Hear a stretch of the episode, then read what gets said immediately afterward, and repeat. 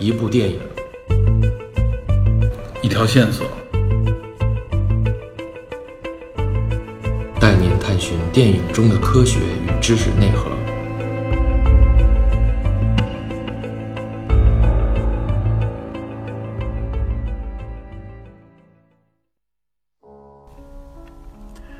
上一集，我们通过《指挥家的抉择》这部影片，回顾了富特文格勒所经历的那段惊心动魄的历史。他与柏林爱乐在浩劫中被政治撕扯扭曲，终其一生，他仍未能摆脱这个强大的立场。但没有人可以否认他在古典音乐界的地位。我们将为您解读这位宗师之所以伟大的缘由。在富士离去之后，卡拉扬随即接手柏林爱乐。然而，卡拉扬抵达圣殿核心，却并非我们所想象的那样顺理成章。这里仍旧充满了故事。回顾这一切，到底艺术的正确是什么？我们是否可以真正摆脱政治的立场，还原音乐本真？本期电影侦探，让我们来还原真相，体会指挥家的抉择。托斯卡尼尼和富特文格勒在风格上有强烈的区隔，同时。他们两人之间本身也是有一定的这种怎么说呢？是矛盾也好，或者说是互相的这种鄙夷。尤其是托斯卡尼对富特文格勒的这个评价，他说：“如果只看音乐本身，那么我我应该为富特文格勒脱帽。”这是已经首先肯定了他音乐方面的造诣。但是面对他的这个人格或者说处世哲学，他说：“我要再戴一顶帽子。”可以说，在他认为的这个道德层面上，已经形成了就像我们刚才讲到了，呃，或许由于就是教育的原因，还有自身成长的经历，托斯卡尼尼是一个化繁为简的人。对他喜欢把所有东西变成一种清晰的、泾渭分明的黑与白的这样一种立场。呃，在这样一种情况下，决定了他的音乐演奏的风格，同时也代表了他的政治立场。我们刚刚讲到，福特温格勒成长的。执掌柏林爱乐的年代，紧接着到了三三十年代就遇到了纳粹上台。嗯，福特温格勒在纳粹上台的这些时间里面，他做过什么？首先，第一个我们看到在影片里面所讲到的，确实福特温格勒在当时保护了大量的犹太音乐家，让他们免于以及以及以及比如和犹太人进行的联姻的德国音乐家，让他们免于了当时的一些迫害。对，同时另外一个。福特温格勒在纳粹执政的那些年间，他利用所有自己出国演出所赚得的外汇，资助逃亡在外的音乐家，包括其中像勋伯格这样的非常有名望的呃犹太籍的作曲家。那么另外一个关于福特温格勒的一个污点就在于说，他曾经在一九三三年担任了纳粹成立的国家音乐局的首席指挥。当时国家音乐局的名誉的局长是作曲家理查·施特劳斯，呃，那么这成为了福特温格勒和政府合作的一个主要的罪证。但是其实事实上，福特温格勒事后说起这件事情，他说到一点，在那样的一个环境下，只有他掌握了更多的名望与政府所赋予的权威，他才有能力去帮助更多的人。影片当中也有类似的桥段，也介绍了他这个心境吧。然后点就是一九三六年，波特温格勒拒绝了纽约爱乐发出的邀请。当时托斯卡尼尼非常希望福特温格勒去到纽约接受自己的乐队，但事实上，其实托斯卡尼尼并不是一个简单的一个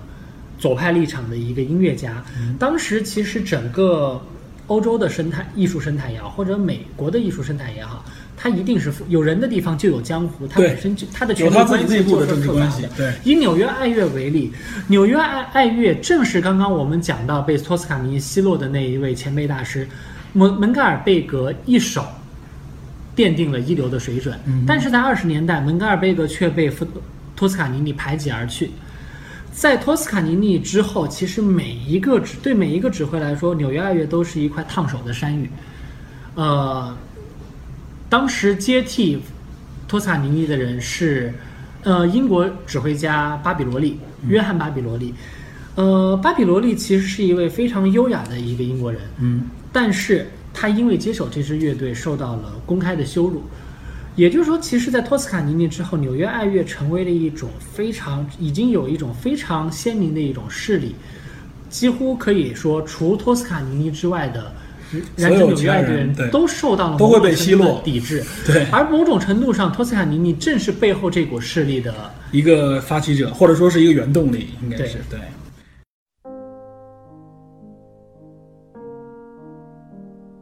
我觉得就是说到这里啊，我们应该在这里应该明确一点，就是我们如何来评价斯特文格勒所指挥的音乐，他为什么能够在那个时候可以说是世界上最好的指挥家？这个应该不是浪得虚名，不是以讹传讹。刚才我们说了，托斯卡尼尼对弗洛伦格音乐本身的这种肯定。据说弗洛伦格最喜欢的就是演奏贝多芬相关的这个乐曲。我们现在传世的就有十九种他演奏的这个贝多芬的第九交响曲的录音，有十九种之多。对。那么我们讲到福特温格的指挥是什么让他区别于其他的指挥，脱颖而出，变成了一个完全不一样的一个人？嗯首先一点，我们刚刚讲到，就是往往有一种成见，把他和托斯卡尼尼对立起来，因为确实无论是当时还是后世，他们两个人是在当时世界上以影响力而论唯一能够相提并论的两个人。呃，那么往往有一种看法认为，托斯卡尼尼是一个客观主义者，而摩而福特温格勒是一个主观主义者。认为托斯卡尼的速度快，而福特温格的速度慢，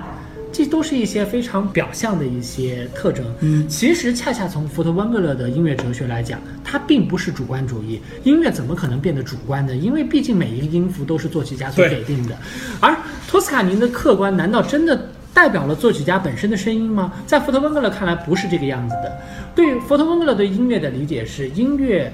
只有在它被真正奏响的时候。才具备它整个完整的内核。那么音乐最终被奏响的效果，其实是受到诸多环境的制约的，比如说音乐厅的回响的不同的时值，比如说因为观众的数量的原因，导致整个音乐厅的声响会发生变化。那么作为一个乐队的一个领导者、一个指挥家，你要能做到的事情，就像是把一一泓泉水从山上引下一样。根据你不同的地势，有的地方需要避开，有的地方需要分流，有的地方需要汇合。而乐队的领导者，一个指挥带领乐队所做的，正是根据现场的不同的环境以及现场的声学效果，来决定现场的所具有的一个速率。否则的话，你放一个节拍器在台上就可以了，根本不需要一个完整的一个。说这个有一个小插曲，富特文格曾经。评价过托斯卡尼尼的指挥，说就是一个节拍器。对，的确如此。对，其实从我们爱乐者的观感来看，我觉得这个评价本身没有任何的偏颇。呃，其实说到富文格啊，还有一个有一些佐证，比如说六十年代的著名的乐评人，呃，约翰阿多安，他和玛利亚卡拉斯是有着非常深厚的友谊，他而且为玛利亚卡拉斯写了四本书。他有一次在听完这个乔治塞尔指挥的贝多芬第八交响曲后呢，跟卡拉斯有过这样一个讨论啊。他觉得演奏还是不错的，他想征询一下卡拉斯的意见。但卡拉斯感叹道啊，说你看我们现在的这个水准已经降到什么样的份儿上了，就连塞尔都会被认为是大师，他和富特文格勒相比是多么渺小。然后这个时候乐评人就问他说：“哎，你知道富特文格勒？你对富特文勒怎么来看呢？”卡拉斯介绍说，文勒在四七年复出之前，在意大利生活过一段时间。说在那里，他听过他的音乐会几十场之多。他说，对他来说，富特文格勒就是贝多芬。对，为什么会有这样的评价？我看到很多人都在这么评价，富特文格勒本人就是贝多芬。其实不仅仅是贝多芬，因为福特温格勒他的演奏，首先从乐谱出发，他其实秉持了他认为真正的一种客观主义的立场。嗯，他。竭尽自己的所能，调动乐团的全能，让每一个乐手都达到一种近乎于超越性的发挥。同时呢，他又深刻地挖掘乐谱当中所有的动机，这和福特温格勒的指挥的这种一种思路有关系。如果说有一个人和福特温格勒亦师亦友，他的名字叫做海因里希·申克，是当时德国的一个音乐理论家。嗯，他把一支交响曲或者一支奏鸣曲。拆分成了一张像地图一样的东西。他认为每一部作品其实就像我们刚刚讲的瓦格纳的那样的一种立场。他认为每一部作品都可以拆分成旋律、节奏组成的一个复杂的一个关一种关系。嗯，而在这种关系的基础之上，可以把一部作品它本身的精神内核通过这种方式让它昭然，让它展现出来。而福特温格勒在深刻的这个基础上奠定了他的演奏哲学，他把每一部作品。首先还原为一些基本的一些元素，而从而获得了一种整体的均衡。同时，他又根据现场的情况，在不断的进行着细微的调整，以至于让他的每一场音乐会都成为一场全新的创造。每一场当他演都不同当他演奏的时候，你仿佛乐曲的精神与灵魂就站在了你的面前，那样的一种感觉，我相信是会给人带来一种完全不同的震撼的。所以说到这一点啊，近期的一个细节就是二零一三年啊，新的梵蒂冈教皇上任的时候，德国总理默克尔 是送给了他富士的全套唱片，一共一百零七张。对，没错。这个也可以间接证明，这个富特文格在欧洲的这个影响力，或者说在音乐界的影响力，绝对是顶级。他的唱片可以作为一个非常贵重的、有意义的礼物。嗯，关于福特温格勒的指挥技艺，有一则当时柏林爱乐的乐手流传下来的一个记录，是五十年代柏林爱乐的鼓手。当时，呃，这位鼓手正在，因为他也同时也在学习作曲和指挥，嗯所以他往往在排练的时候，他不一定看指挥，他可能会看着手里边的谱子。嗯，有一次有一个客座指挥带着柏林爱乐在排进行排练，而这个乐手就一如既往的看着对着总谱，突然他就听到整个乐队开始发出一种不一样的声音，整个声音变得非常的温暖，非常的庄严而恢宏。他很惊讶，他抬起头去看指挥，但发现那个指挥并没有不同，还在像往常一样正常的打着拍子。这时候他就看见有的乐手眼睛盯着音乐厅的入口处那道大门，他顺着他们的目光看去，他发现原来是福特温格勒在几秒钟前从那个大门里走进来。在门口驻足了一下，对驻足，他对着乐队驻足，然后当他看，然后整个乐队的声音随着福特温格勒的这个人的出现，出现突然一下子就得到了一种升华，变得非常的不一样。这是鼓手的一个描述。对，而这时候福特温格勒听到这种声音，他对着乐队微微的展露出一一个笑容。啊，你说的这一点，其实，在电影当中有一个类似的环节，就是也是鼓手，就是那个定音鼓手，第二第二个接受问询的那个。对对对，是的，他说了这样的一句话，他说我们在演奏当中，其中有一个旋律是达不到那一个境界，就是有一个地方的节奏，他永远永远也达不到。对，然后这个时候就他说富特蒙特跟他说说没关系，你跟着我走，跟着我来我的这个指挥走。在演出的时候，富特蒙特给予了他他们认为是一种指引，就可以很自然的就达到了那个状态。他说他无法描述那种状态，但是就是他被实际上是被达到了一种就是精神境界。一个乐队指挥究竟怎么样去影响他的乐队这件事情，我曾经也非常好奇，所以我这件事情我请教过一位呃中国非常资深的一位顶尖的一位独奏家，嗯，他曾经在中国排名第一的乐队长期担任首席，嗯。啊。对，因为当时今年正好赶上我们的前辈指挥家李德伦先生的去世的周年祭，我向他请教过说，像老一辈的音乐家，他们的能力到底如何？这位音乐家当时他给我了一个非常坦诚的答案，他说，其实从指挥技术，就是挥棒技术来讲的话，现在的年轻的音乐家比起老的一辈一定是在进步的。老一辈的音乐家，他们其实没有能力去指挥太复杂的乐曲，他们的指挥棒技术是不够的。但是他说，像李德伦先生这样的音乐家，他具备着一种非常高超的人格素养和文化积淀，所以你在他的指挥下，你能指你能演奏出一种不一样的声音来。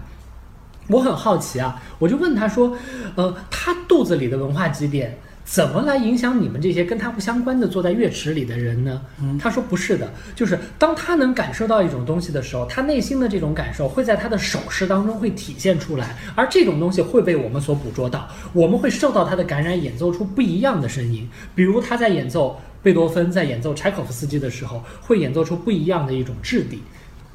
我觉得从这一点也侧面上反映了，就是一个指挥家和乐队之间的这种关系以及互动，也就不难理解福特温格勒所留下来的这些传说和传奇。我记得也有类似的记载，说富特温格勒本身对这个乐队平时的这种训练并不是非常的严格，不是那种 要长时间对乐队进行调教的这样的指挥风格。说他的指点不是特别的多，然而他反而更注重现场的这种这种指挥。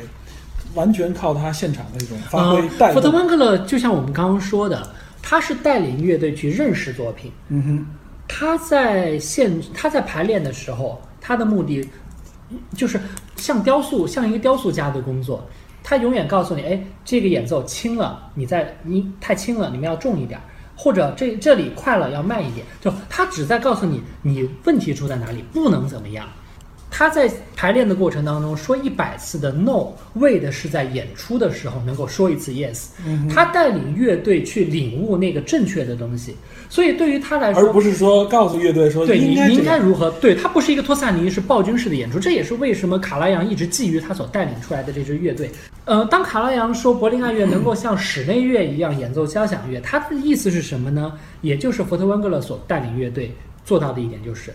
对于乐手之间，聆听比演奏更重要。你说的这一点，其实在很多层面，在很多其他的方面，对也有表达。比如说，对于公司的管理，我们就能听到最高超的这种公司管理技术是说我利用员工的头脑，而非去管理员工的手。但很多我们知道的这种管理方式呢，更多的是流于就是说我只利用了员工的手，所以反而越是这样的方式，老板们越是觉得啊，员工达不到我想要的这个水准。但实际上，如果我们能利用好员工的头脑的时候，你会发现员工发挥出来是比自己想象的这个状态要好、要优异的一种，对，所以说其实尤其是在艺术领域，我对于认为更是福特温格勒，福福特温格勒对音乐的理解就是，大家首先要懂得聆听，因为音乐的本质就是呼唤与回应之间的关系。嗯，所有的内核都是在这样的一个往复的过程当中而得以产生的，这就是福特温格勒的音乐哲学。也可以说是因为他的这种音乐哲学，所以才能带动出这种无法企及的艺术效果。对，以至于在一九五四年，福特温格勒去世的消息传到柏林爱乐之时，当时柏林爱乐正在一个乐队指挥的领导下进行着排练，嗯，很长的、漫长的寂静，所有人都说不出话。然后有人开始发声了，有的人说：“我不想再做音乐了，我想去从事一点跟音乐无关的事情。”福特温格勒去世之后，我不想再继续再干这行了。很多人都抱有着这样的一种看法。等于是他们失去了自己这种怎么说呢他？们艺术领域失去了方向和对灵魂，就是很很简单一个。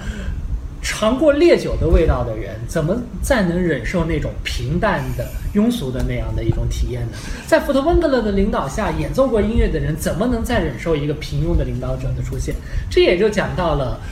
一桩公案，也就是福特温格勒去世之后，卡拉扬是如何接手柏林爱乐的。因为有卡拉扬后来的商业化的成功，我们现在反过来，我们好像会觉得，在福特温格勒去世之后，他接柏林爱乐应该是压倒性的，或者说应应该是顺理成章的一件事情。但是在历史上其实并非如此。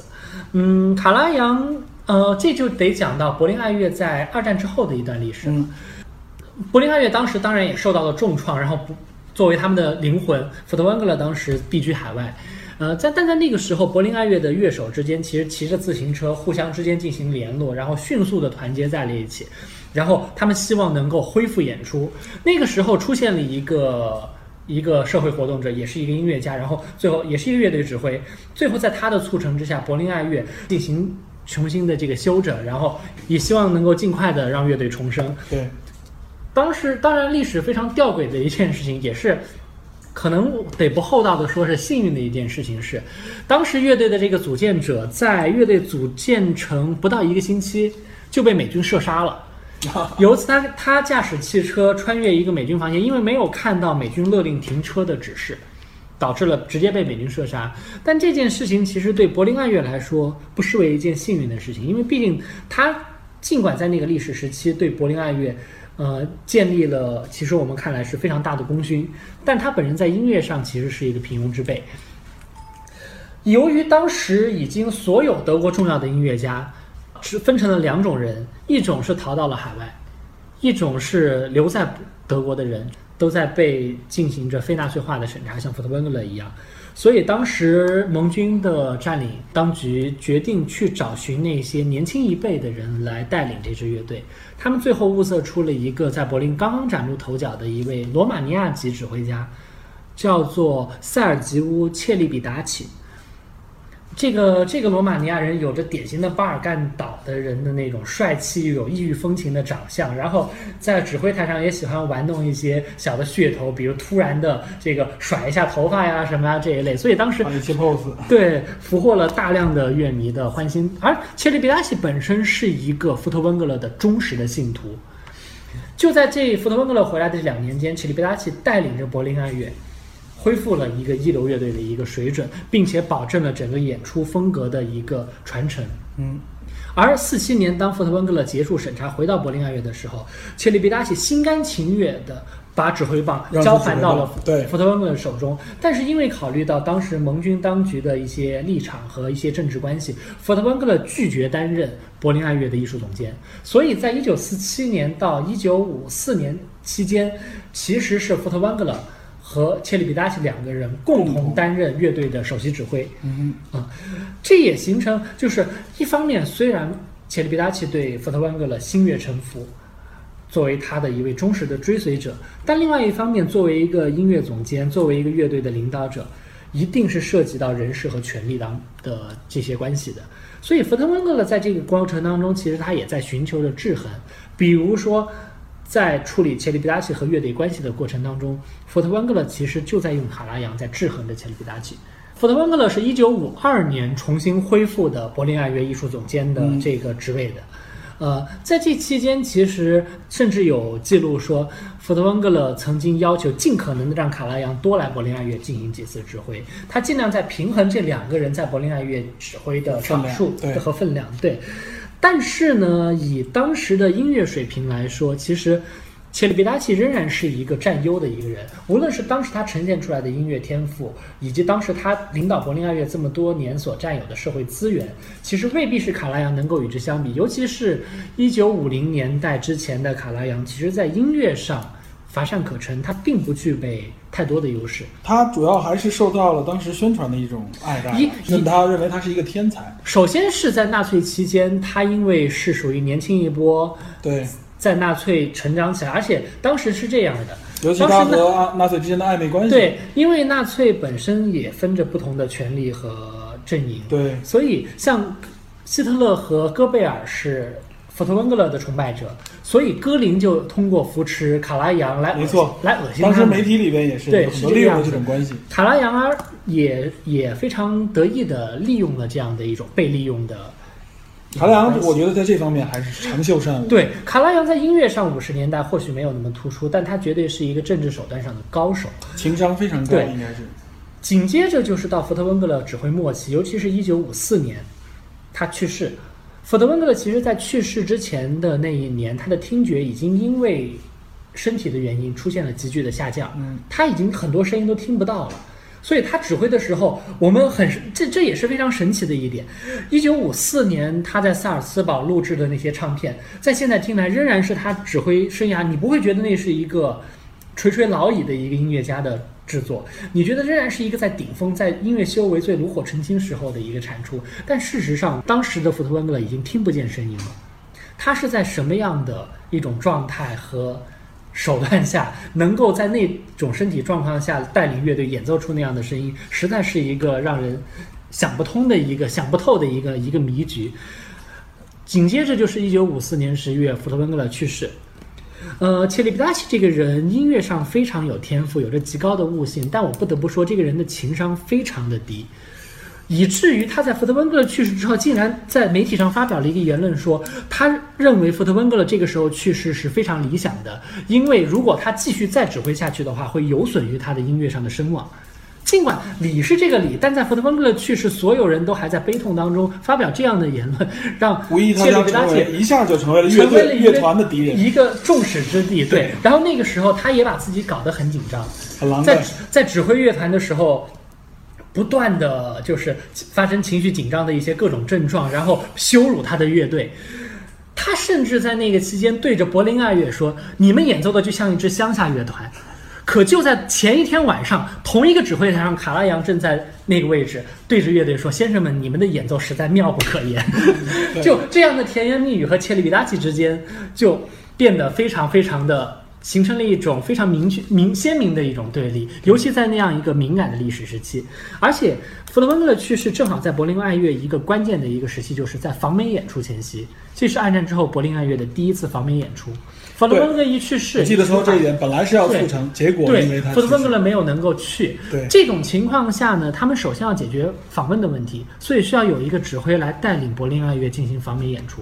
所有柏林爱乐的成员几乎当时都认为，音乐总监的人选不可能如此仓促决定，对所以现在我们要选的只是一个带领我们去巡演的一个人。所以在这种情况下，卡拉扬又发动他的政治手段，最后确定了他为成为带领柏林爱乐访美演出的一个领导者。在发布会的当天，卡拉扬搞通了当时和柏林市长之间的关系。当时柏林市市长向卡拉扬问出的不是你是否愿意带领柏林爱乐进行访美演出，而是问了一个非常模糊的问题：你是否愿意领导柏林爱乐？对卡拉扬说出了一句非常著名的话：“万星齐悦。”然后最后卡拉扬就成为了柏林爱乐的继伯福特温格勒之后的继任的领导者。其实，我们来聆听卡拉扬在三十年代以及在四十年代的，包括到五十年代初所灌录的那些唱片，以及当时他的，呃，在音乐界上音乐中的一些表现来看，卡拉扬其实在当时实在不够格成为一个被福特温格勒关注的对手，因为当时德国优秀的音乐家，即便在二战导致大量的犹太音乐家出逃之后，德国仍然具有着非常多的音乐界的前辈，他们当时所具备的音乐的素养以及演奏的高度，其实还是远远的在卡拉扬之上。我相信卡拉福特温格勒对卡拉扬的反感本身很重要的一点，就在于说福特温格勒对纳粹以及对政治的一种立场。卡拉扬曾经两次加入纳粹党，对，因为我们知道卡拉扬在一九三三年就已经入党，三八年又入了一次。对呃，就是福特温格勒对于这种借助政治的势力来加持自己的音乐之路的这样一种做法，我相信他是有着自己的鲜明的憎恶和立场的。对嗯，福特温格勒不仅仅敌视卡拉扬，在电影中也提到一点，这个小 K，有的人说是福特温格勒提到一个小 K，有的人说是卡拉扬，另外有的人说是另外一个指挥家，也就是当时慕尼黑爱乐的领导者，叫做卡巴斯塔。对。卡巴斯塔这个人或许比卡拉扬更有意思，他是当时音乐界少有的具备中将军衔的纳粹党党员，所以，呃，卡巴斯塔是当时在德国少有的具有着不光是加入了纳粹党，而且是具有着军方将衔的这么一位乐队指挥，嗯一位将军指挥。福特温格勒对他们之间几乎具有着同等的厌恶。其实这件事情可以透露出福特温格勒的这种鲜明的政治立场。对，我觉得有另一点也能说明啊，就是卡拉扬的话题性更多嘛，因为毕竟卡拉扬后世人们非常熟悉，他在这个音乐圈也是驰名了很长时间，所以反过来追溯他这个历史里边，我们自然就会拿出这件事情去说，所以他才受到了关注。嗯，拿拿他和福特文格勒之间的关系，所有的这个受众听到这样的故事也会感兴趣，对吧？卡拉扬毕竟是，在我记得我接触到很多呃古典音乐的时候啊，就是我能看到的，其实我记得是上个世纪的九十年代，那个时候能看到很多 CD 唱片上面的这个形象出现都是卡拉扬。对他几乎在很多乐迷心里面成了音乐的一个化身。一个一个代言人，而且我认为卡拉扬这个形象本身他也吃很吃香，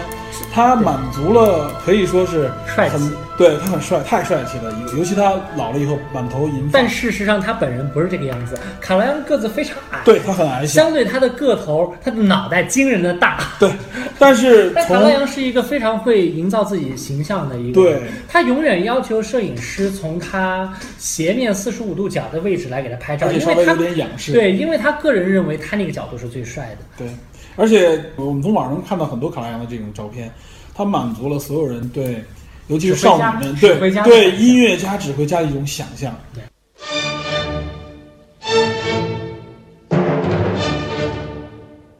我们知道卡拉扬本身，他和索尼公司的大老板大贺典雄之间有着非同的私人非凡的私人情谊。对，呃，大贺典雄本人不但是一个音乐爱好者，也是一个飞机私人飞机的发烧友，这和卡拉扬不谋而合，两个人都是飞机玩友。呃，就连卡拉扬一九八九年在萨尔茨堡音乐节上去世，也是一头倒在了大和典熊的怀里。可是呢，大和典熊还参与了另外一件事情，就是从黑胶唱片到 CD 之间的这样一种音乐媒材的革新的一个转变。当时一九八一年前后，世界上掌握 CD 技术的，也就这种激光，呃，激光的这个刻录技术的，是两家公司，飞利浦和索尼。对，飞利浦和索尼。所以，当这两家公司开始共同协商制定未来的行业标准的时候，最初理所当然的，大家都愿意以一个完整的时间值，比如一个小时作为一张 CD 60分钟所该有的时长，也就是 CD 应该会被设计为一个直径十厘米左右的一个圆片这样子。对，这时候是索尼公司的老板大和典雄站出来说，一张 CD 唱片应该要能够完整的灌录下贝多芬的第九交响曲才行。而我们事实上知道，卡拉扬的贝多芬交响曲，它的指挥速度一直都非常快，对对，差不多六十来分钟就结束了。但是大和典雄在制定这个标准的时候，他却采用了福特温格勒在一九五一年德国战后恢复的第一届拜洛伊特音乐节的开幕式上福特温格勒的演出。那场演出是七十四分钟，这也形成了我们现在所看到的一个十二点五公分直径的很多人这么一个光对盘。我看到有很多人都去问 CD 为什么是对七十四分钟，但解释这个问题的时候，大家只是简单的说哦，它是贝多芬第九交响曲的长度。实际上这里面后边的故事，这个第九将军是对复试这一版本。这从侧面上也看出来，在大和典雄的这个心目当中，谁是真正的这个世宗，谁是这里边的属于上帝的归上帝，对属于凯撒的归凯撒。没错，其实并不是说我们这里面说完这卡拉扬一无是处，徒有其表。卡拉扬本身无论指挥的能力，还是说带动这个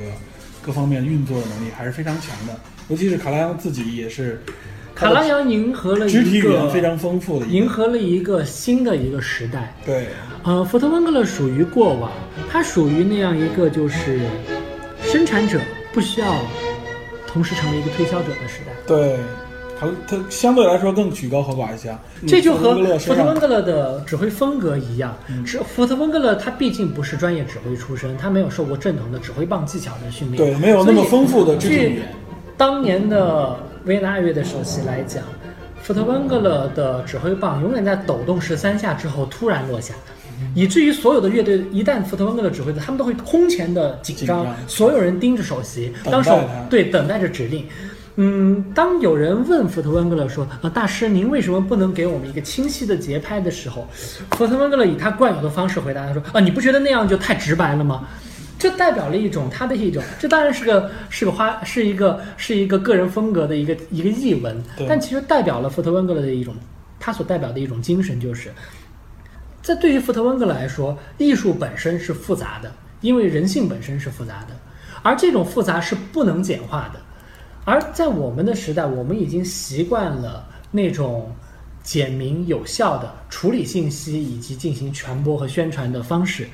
但是，其实，在文化当中会有一个幽微的部分，需要的是那样一种殉道者般的投入，以及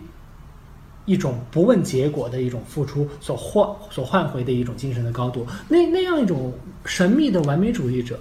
其实有的时候是离我们时代越来越远的一个神话，而福特温格勒恰恰就是这样的一种代表。所以，福特温格勒变得不可替代，因为其实福特温格勒没有继承者，在他之后，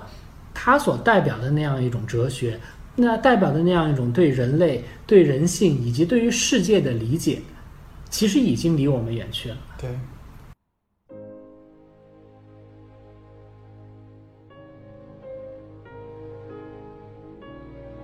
嗯，那么关于福特温格勒二战期间留在德国的意义，到底是什么样的？嗯，其实我们可以从二战之后托马斯曼对福特温格勒的一个质问开始。在审问福特温格勒的过程当中，当时德国著名作家《魔山》的作者，也是诺贝尔文学奖的得主托马斯曼曾经发表过一篇公开信，公开质问福特温格勒说：“你怎么能够在希姆莱的德国演奏贝多芬的音乐呢？你觉得言下之意是你觉得当时的纳粹德国演想起贝多芬的音乐，这个国家值得吗？配吗？但是福特温格勒在法庭上给出了一个公开的回应。福特温格勒说：“难道托马斯曼真的认为不应该在希姆莱的德国演奏贝多芬的音乐吗？难道曼不能认识到一点，正是在希姆莱的德国，这里的人民更需要贝多芬的音乐吗？嗯，这句这句实际上他说的这句话在电影当中也引引述到了，成为了他和那个调查官之间对的一个，对福话。特温格勒公开，福特温格勒无论是福特温格勒本人，还是在当时在柏林在纳粹之下的柏林生活的一些旁一些爱好者、音乐爱好者或者一些旁观者，都发表都最后都提供了这样的证言，就是在那个最黑暗的年代，福特温格勒的音乐会是支撑着很多人活下去的理由。对他们来说，只要还能听到这样的音乐，那么就不至于希望全无，不至于他们认为这放还是德国弃一切。对，对，这那不是那个那个那个那个精神上的德国仍然存在着。而当福特邦格一九四七年回到了柏林爱乐，重新成为了乐队的首席指挥，在这个过程当中，一九四七年的五月二十五日，福特温格勒指挥柏林爱乐演奏了一场贝多芬的音乐会，曲目是贝多芬的第六和第五交响曲。这场音乐，当这场音乐会的消息传播出去的时候，所有的柏林的音乐爱好者倾巢而出，他们排在当时的泰坦宫的门前，因为柏林爱乐的原址已经在战争当中被炸毁，所以二战之后，柏林爱乐一直在一个叫做泰坦尼亚一个泰坦一个叫做泰坦宫的地方进行他们的演出。当时所有人拿着各种物资，有扛着火腿的，有拿着瓷器的，有拿着一些油画和名画的人，因为当时柏林已经没有货币，没有任何的经济基础了，所以只能靠以物易物来进行黑市交易。所有人都拿着各种能够换取演出票的物资，排着队，然后去换那一张演出票。后事后有柏林人回忆说，当他们看到福特温格勒真的出现在指挥台上的那一刻的时候，他们在心里认识到战争真的结束了。从这些历史的史实以及当时亲历者的回忆当中，我们可以看到，像福特温格勒这样的一个艺术家，他在那个时期对于这样的一个国家，对那样的一个群体，对它意味着什么？对，包括在回忆回应到刚才我们所说的托马斯曼的那样的一种质疑，就福特温格勒为什么不离开德国？为什么要要采取这样的一种立场？其实这就想起当时王国维去世之后，陈寅恪陈先生给王国维写的那样一篇挽词，其中讲到一点就是我。因为原话是文言文，为了便于理解，我用白话的方式来讲简述。一下。嗯，他陈寅恪说，呃，但凡是一种文化，当它走向一个衰落的时候呢，那么这种在这种文化当中所孕育出来的那种人格，他的这样的一个人一定会感到痛苦，为之感到痛苦。那么他所在这种文化当中所触及的深度越深，那么他所感受到的痛苦也就会越深。当达到极深的时候，他便只有以一种以身相殉的一种方式，来完成他的这样一种使命和所赋予的责任。那么他用这种方式来理解王国维为什么要在昆明湖自沉这样一个史实。同时，我们其实也可以借助陈先生的这样一种判断来理解福特温格勒。呃，有的死有的人他是在以死殉道，而福特温格勒其实在选择更难走的那条路，他在以不死殉道，他在坚持着活下去，在那个最困难的历史当中，用自己的肉身背负着德意志精神的这样一部苦难的十字架。所以，我认为福特温格勒在那个时期所给予德国人那种感召，其实向我们启示出了艺术最美好也最崇高的那一面。而且我觉得这一点就是引述到了有关政治和音乐的话题。如果从德国内部的角度去看，富特文格勒所所承担的这个责任，我相信不低于那些流亡到或者说是这个转移到美国，坚持和纳粹做斗争的这些艺术家们。呃，所谓和纳粹做斗争的这些艺术家们，实际上他等于是站在了和纳粹斗争的最前线，对，是这个样子。他实际上站在前线上面，而且他留下了德国自己这这一点。很多人也都，其实这个话题在我们身边都不断的在上演，就是有关离不离开祖国，有关我是不是应该在出现问题的地方，我离开这个问题本身，还是说我留在问题内，留在问题内去解决这个问题，或者是充当作为抗抗拒这种问题的一个分子。影片本身也是引引到了最后这个话题，就是有关音乐和政治。弗洛伦格勒一直在说音乐、政治，他们两个不相干。但是实际上，阿诺德少校他所引述的，或者他所代表这种言论，就是音乐你逃不开政治的干涉，或者说你某种程度上，音乐就是成为了政治的吹鼓手。在他们的角度认为，这个音乐就是为政治而而生的这种状态，这也成为了这个本片当中的一个矛盾的基点。呃，首先第一个，我非常的反感电影当中对这个上校这个角色，上校这个角色。其实你发没发现，这个角色，呃，在我们中国也是能够，在中国的历史当中看到？他其实他其实很多原因，当然他出于他的职责，但同时他的很多作为，其实能让人感到一种非常不舒服的一种东西，因为这不是来自于你的职责或者你的道德立场的一种表现，嗯而是来自于一种人性深处的人性深处的一种表现。对，这是一层面，就表现出来一，他实际上有一种对是一种对于所有崇高的事物的敌意。也许这样的人在黑暗当中生活太久了，他们认为一切崇高都是和虚伪画上等号的。啊，也就是当人们表现出一种能力和天赋，或者说是某种价值的时候，大部分平庸之辈第一的反应不是尊重，而是嫉妒。对，这个我觉得影片当中阿诺德就体现出来人性当中的这一弱点。他实际上是预设了一个非常强烈的立场，然后自己困在了这个立场当中，以一种既嫉妒然后又愤恨的角度去批判，批判着带着这种强烈的预设立场批判着富德文格勒，将政治枷锁挂在了富德文格勒的这个。说到政治和音乐的关系，或者说说到政治和一切事物的关系，其实政治是什么？呃，我们从现代的意义上来讲，政治其实就是一个保障最基本的人权的一种制度。嗯，但是呢，那么极权主义又是什么？极权主义在意味着把这样的一种政治被无限的放大，让它无孔不入，摄入到我们生活的每一个具体的细节和角落。没错，所以，其实当把政治这顶帽子扣下来，作为一种道德立场，作为一种最终的裁判的理由的时候，其实我们已经本身陷入了一种恶当中。对，而且这已经失去了公平的这个环境。对，这个预设立场非常的强烈，这就有点像文革期间的对人们的一种批判，对对文化人的一种批判。预设了立场以后，认为他们具备的这种，在这种强大的立场里边，直指内心的去追问他，就像这个阿诺德对弗伦格的这种审问说：“你是不是怎么怎么样？你是不是抱有这种目的去做什么事情？”问的富德文格自己甚至都开始怀疑自己行为，当时自己的这种行为到底抱有什么样的目的？连当事者自己本人都已经看不清自己的运这个行为是什么，这实际上是一种非常恐怖的一种攻心战术。对，对，这种我认为是这是完全是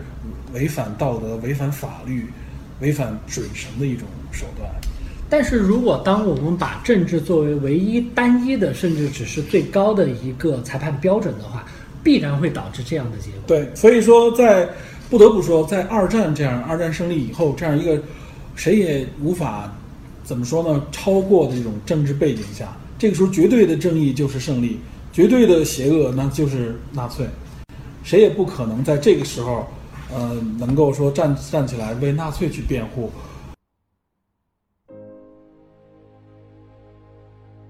今天我们借助这个《指挥家的抉择》这部影片，系统的等于是为大家介绍了一下古典音乐以及著名的古典音乐爱乐乐团当中的这种指挥所起到的这个意义和作用。我们又探讨了呃艺术与和政治的与政治的关系。这里边我们我们介绍了很多啊音乐方面的名人，我们会听到托斯卡尼尼、卡拉扬，还有施特温格勒。我觉得就是在包括我自己啊，以前对于古典音乐的这个，对于古典音乐这个乐曲的选择，大家可能就是源自于，比如说是某一个呃某一个这个作曲家的这个乐曲，